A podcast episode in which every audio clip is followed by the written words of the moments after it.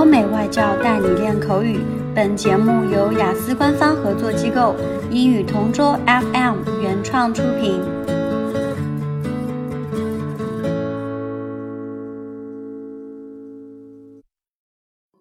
Describe an important decision made with the help of other people.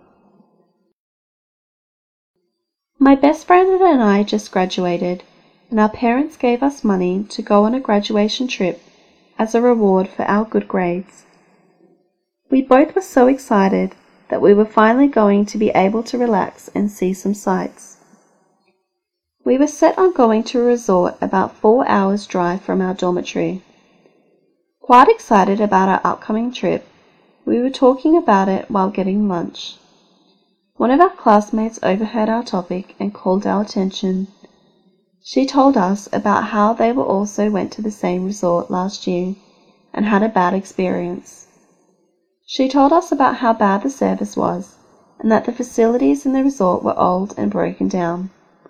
We were surprised since this is not what we expected to hear about the place we planned to visit. She suggested a resort closer to town and much newer than the ones we wanted to visit.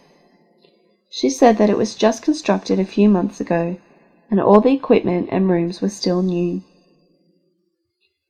With a heavy heart, we booked our trip for the new destination. We left for the resort early in the morning so that we could make the most of the time we had there.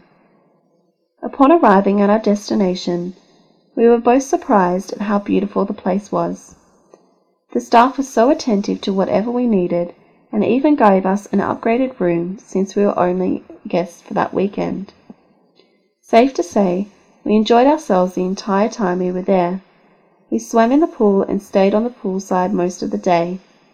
I'm so grateful to our friend for telling us about this place, and I plan to take my parents there soon, once we are able to schedule it.